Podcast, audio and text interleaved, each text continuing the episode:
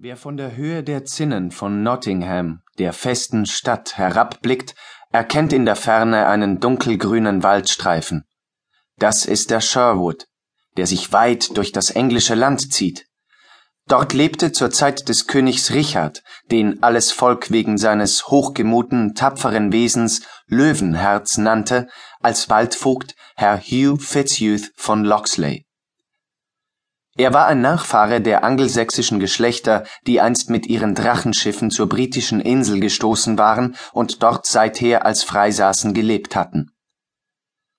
Als dann vor drei Menschenaltern die Normannen unter Wilhelm dem Eroberer das Inselreich in ihre Gewalt gebracht hatten, waren die angestammten Sachsen gezwungen, sich der Befehlsgewalt der Normannen zu beugen aber deren Herrschaft war verständnisvoll und milde gewesen, solange Richard Löwenherz sie ausübte.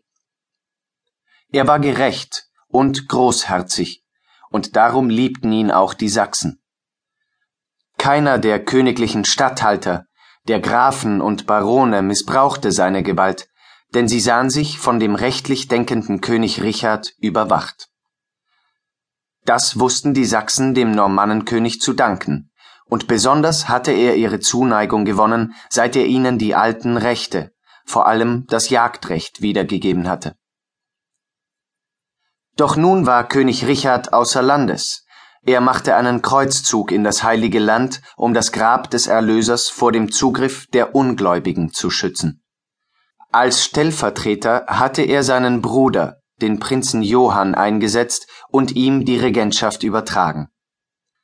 Der Prinz, das Volk nannte ihn verächtlich Johann ohne Land, war ein schlechter Sachwalter des Willens seines königlichen Bruders. In seinem Hass gegen die heimatstolzen Sachsen, die sich nicht der Fremdherrschaft beugen wollten, schrak Johann nicht davor zurück, ihnen angestammte Rechte zu versagen. Leichtfertig setzte er sich darüber hinweg, dass König Richard ihnen das altüberlieferte Recht zu jagen ausdrücklich zugestanden hatte, und er verbot ihnen die Jagd. Der hartherzige Prinz wusste genau, dass ein Sachse ohne sie nicht leben kann. Seit Johanns neue Gesetze galten, hatte Hugh von Locksley sein Amt als königlicher Waldvogt verloren. Er musste sich darüber im Klaren sein, dass die Vögte des Prinzen Johann jede Übertretung des Verbots mit unnachsichtiger Härte ahnden würden, denn der Prinz hatte ihnen eingeschärft, notfalls jeden Trotz mit Gewalt zu brechen.